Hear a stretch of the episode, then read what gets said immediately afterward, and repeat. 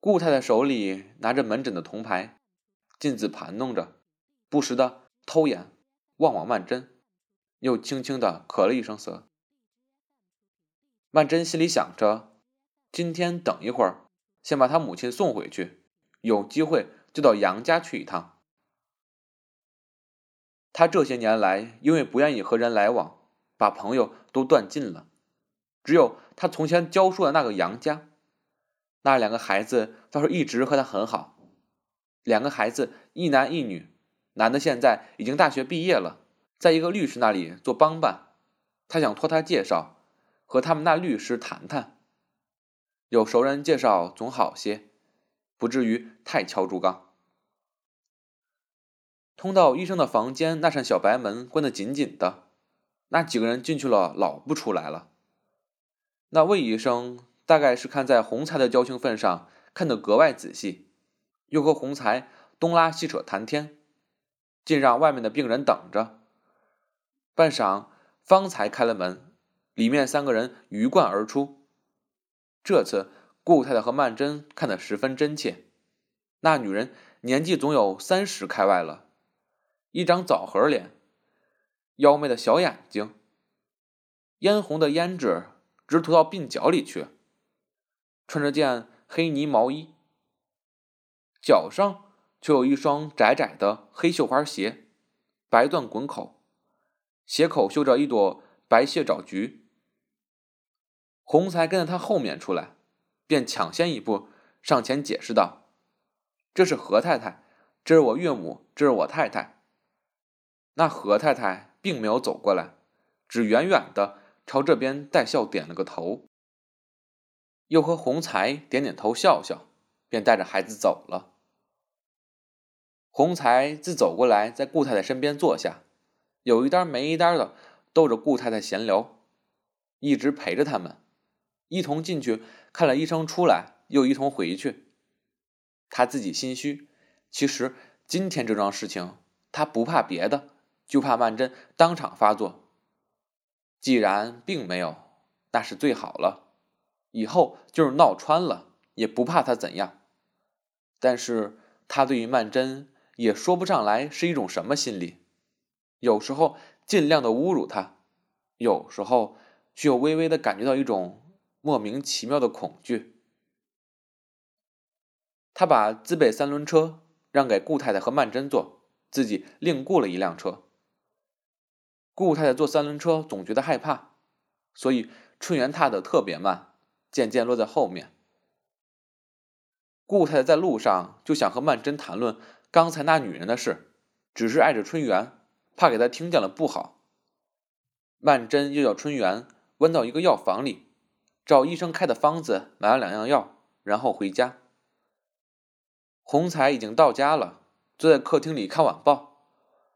顾太太出去了这么一趟，倒又累着了，想躺一会儿，便到楼上去和衣睡下。又把那药丸拿出来吃，因见曼桢在门外走过，便叫道：“哎，你来，你给我看看这方单上说些什么。”曼桢走了进来，把那丸药的方单拿起来看。顾太太却从枕上翘起头来，见四面无人，便望着他笑道：“刚才那女人也不知道是怎么回事。”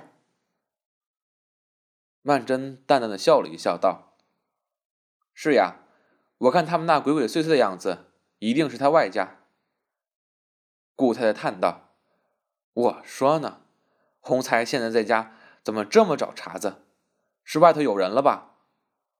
姑娘，不是我说，也怪你不好，你把一个心整个的放在孩子身上了，对洪才也太不拿他当回事儿了。他的脾气你还不知道吗？你也得稍微笼络着他一点。曼桢只是低头看访单，顾太太见他老是不作声，心里想：曼桢也奇怪，平常为一点小事也会和洪才争吵起来，真是碰见这种事情，倒是不能轻轻放过他的。他倒又好像很有容让似的，这孩子怎么这样糊涂？照说，我这做丈母的只有从中排解，没有反而在中间挑唆的道理。可是实在叫人看着着急。曼桢还有在前言上面也太没有心眼了，一点也不想着积攒着几个私房钱，根本他对于洪财的钱就嫌他来路不正，简直不愿过问。顾太太觉得这是非常不智的，她默然片刻，却又开口说道：“我知道，说了你又不爱听。我这回在你这儿住了这些日子，我在旁边看着。”早就想劝劝你了，别的不说，趁着他现在手头还宽裕，你应该自己攒几个钱。看你们这样一天到晚的吵，万一真闹僵了，家里用钱他不拿出来，你自己手里有几个钱总是好些。我也不晓得你肚子里打的什么主意。他说到这里，不禁有一种寂寞之感。儿女们有什么话是从来不肯告诉他的？他又叹了口气道：“下，我看你们成天的吵吵闹闹，真揪心。”曼桢把眼珠一转，便微笑道：“是真的，我也知道妈嫌烦。过两天等妈好了，还不如到伟民那儿去住两天，还清静点儿。”顾太太万想不到她女儿会下逐客令，倒怔了一怔，便道：“那也好。”转念一想，一定是曼桢下了决心要和洪才大闹，要他和那女人断绝关系。这次一定有一场剧烈的争吵，所以要他避一避开，免得他在旁边碍事。顾太太忖量了一会儿。倒又有点不放心起来，便又叮嘱道：“我可憋不住，还又要说啊，你要跟他闹，也不要太决裂了，还得给他留点地步。你看刚才那孩子已经有那么大了，那个人横是也不止一年了，算起来还许在你跟他结婚之前呢。这样长久了，叫他走恐怕难呢。”曼桢略点了点头，顾太太还要再说下去，忽然有个女子的声音在楼梯口高叫了一声“二子”，顾太太一时懵住了，忙轻声问曼桢：“谁？”曼桢一时也想不起来，原来是他弟媳妇婉珠，静笑着走了进来。曼桢忙招呼她坐下，婉珠笑道。伟民也来了，妈好了点没有啊？正说着，洪才也陪着伟民上楼来了。洪才今天对伟民夫妇也特别敷衍，说：“你们二位难得来的，把杰民也找来，我们热闹热闹。”力逼着伟民去打电话，又吩咐仆人到馆子里去叫菜，又笑道：“妈不是爱打麻将吗？今天正好打几圈。”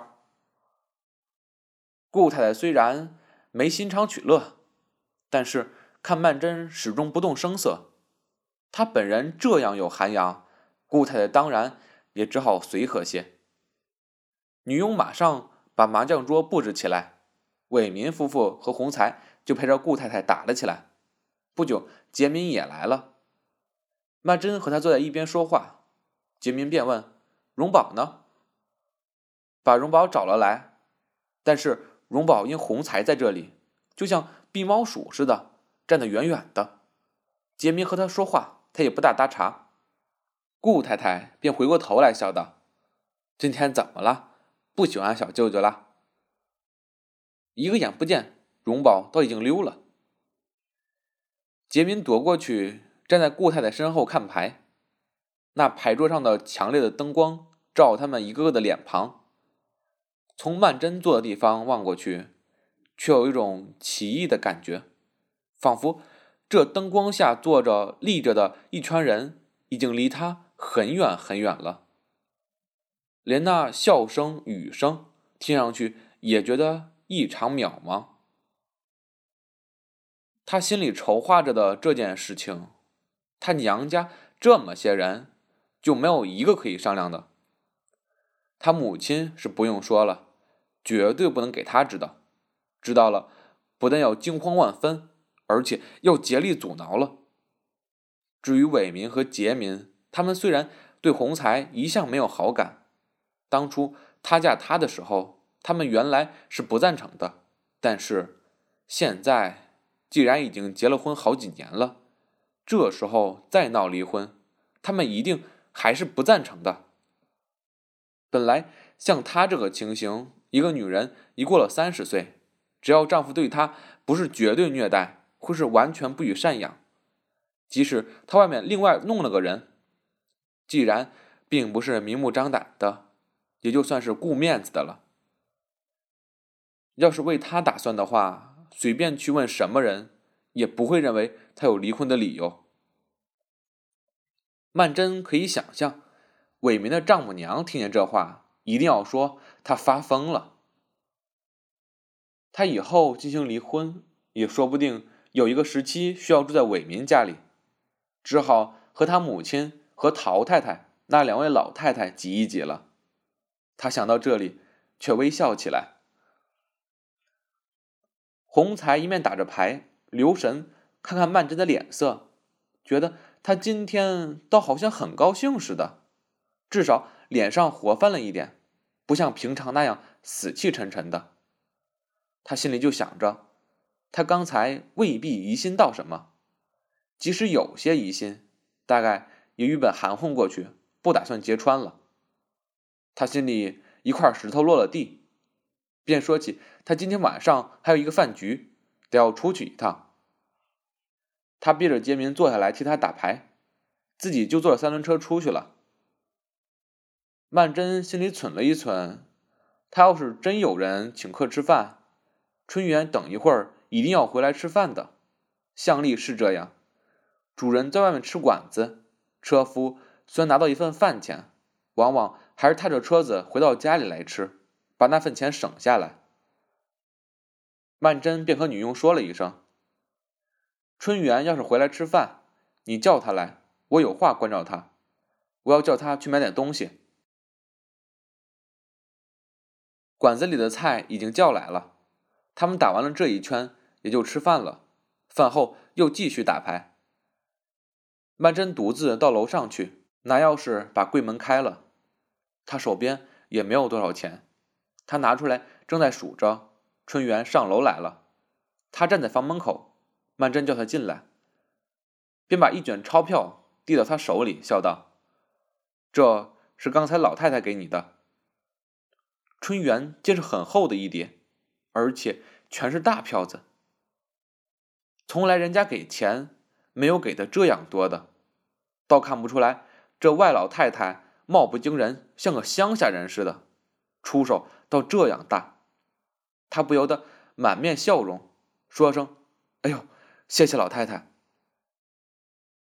他心里也有数，想着这钱一定是太太拿出来的，还不是因为。今天在医生那里看见老爷和那女人在一起，形迹可疑。向来老爷们的行动只有车夫最清楚的，所以要向他打听。果然，他猜的不错。曼桢走到门外去看了一看，他也知道女佣都在楼下吃饭，但还是很谨慎的把门关了。接着就盘问他，他只作为他已经完全知道了。就只要打听那女人住在哪里。春元起初推不知道，说他也就是今天才看见那女人，想必他是到号子里去找老爷的。他从号子里把他们抬到医院那里去。后来就看见他一个人带着孩子先出来了，另外叫车子走了。曼桢听他赖得干干净净，便笑道：“一定是老爷叫你不要讲的。”不要紧，你告诉我，我不会叫你为难的。又许了他一些好处，他平常对佣人总是很客气的，但是真要是得罪了他，当然也有被解雇的危险。而且春元也知道，他向来说话算话，绝不会让老爷知道是他泄露的秘密。当下他也就松了口，不但把那女人的住址据实说了出来，连她的来历也都和盘托出。原来那女人是洪才的一个朋友何建如的下堂妾。洪才介绍她的时候说：“何太太倒也是实话。”那何建如和他拆开的时候，晚出洪才来替他讲条件，洪才因此就和他认识了，终至于同居。这是前年春天的事。春元又道：“这女人。”还有个拖油瓶女儿，就是今天去看病的那个。这一点，曼桢却觉得非常意外。原来那孩子并不是洪才的。那小女孩抱着洪才的帽子盘弄着，那一个姿态，不知道为什么，都给她很深的印象。那孩子对洪才显得那样亲切，那好像是一种父爱的反应。想必洪才平日对他总是很疼爱的。他在自己家里是很痛苦的吧？倒还是和别人的孩子在一起，也许他能够尝到一点家庭之乐。曼桢这样想着的时候，唇边浮上一个淡淡的苦笑。他觉得这是命运对于他的一种讽刺。这些年来，他固然是痛苦的。祝鸿才。也没能够得到幸福。要说是为了孩子吧，孩子也被连带着受罪。当初他想着牺牲他自己，本来是带着一种自杀的心情。要是真的自杀了，死了倒也就完了。生命却是比死更可怕的。生命可以无限制的发展下去，变得更坏，更坏，比当初想象中的最不堪的境界。还要不堪。他一个人倚在桌子角上，呆呆的想着。春园已经下楼去了，隐隐的可以听见楼下清脆的洗牌声。房间里静极了，只有那青白色的日光灯发出那细微的嘶嘶的声响。眼前最大的难题还是在孩子身上，尽管。洪才现在对荣宝那样成天的打他骂他，也还是绝不肯让曼桢把他带走的。不要说他就是这么一个儿子，哪怕他再有三个、四个，照他们那种人的心里，也还是想着不能够让自己的一点血亲流到外面。固然洪才现在是有把柄落在曼桢手里，他和那个女人的事。要是给他抓到真凭实据，他可以控告他，在法律上应当准许他离婚，而且孩子应当判给他的。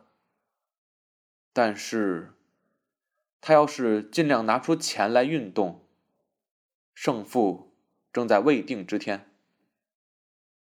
所以还是钱的问题。他手里拿着刚才数钞票的一条橡皮筋，不住的绷在手上弹着。一下子弹太重了，打在手上非常疼。现在这时候出去找事，时机可以说是不能再坏了。一切正当的营业都在停顿状态中，各处只有才人，绝没有天人的。而且他已经不是那么年轻了，他还有那种精神，能够在没路中间打出一条路来吗？以后的生活问题总还比较容易解决，他这一点自信心还有，但是眼前这一笔费用到哪儿去设法？打官司是需要钱的，真到没有办法的时候，他甚至于可以带着孩子逃出沦陷区，或者应当事先就把荣宝藏匿起来，免得洪才到那时候又使出背赖手段，把孩子劫了去不放。他忽然想起蔡金芳来，把孩子寄存在他们那里，照理是再妥当也没有的了。洪才根本不知道他有这样一个知己的朋友，他和金芳已经多年没见面了，不知道他们还住在那儿吗？自从她嫁给洪才，她就没有到他们家去过，因为她从前在金芳面前曾经那样慷慨激昂过的，镜自出尔反尔。他实在没有面目再去把他的婚事通知金芳。现在想起来，他真是恨自己做错了事情。从前的事那是洪才不对，后来他不该嫁给他，是他错了。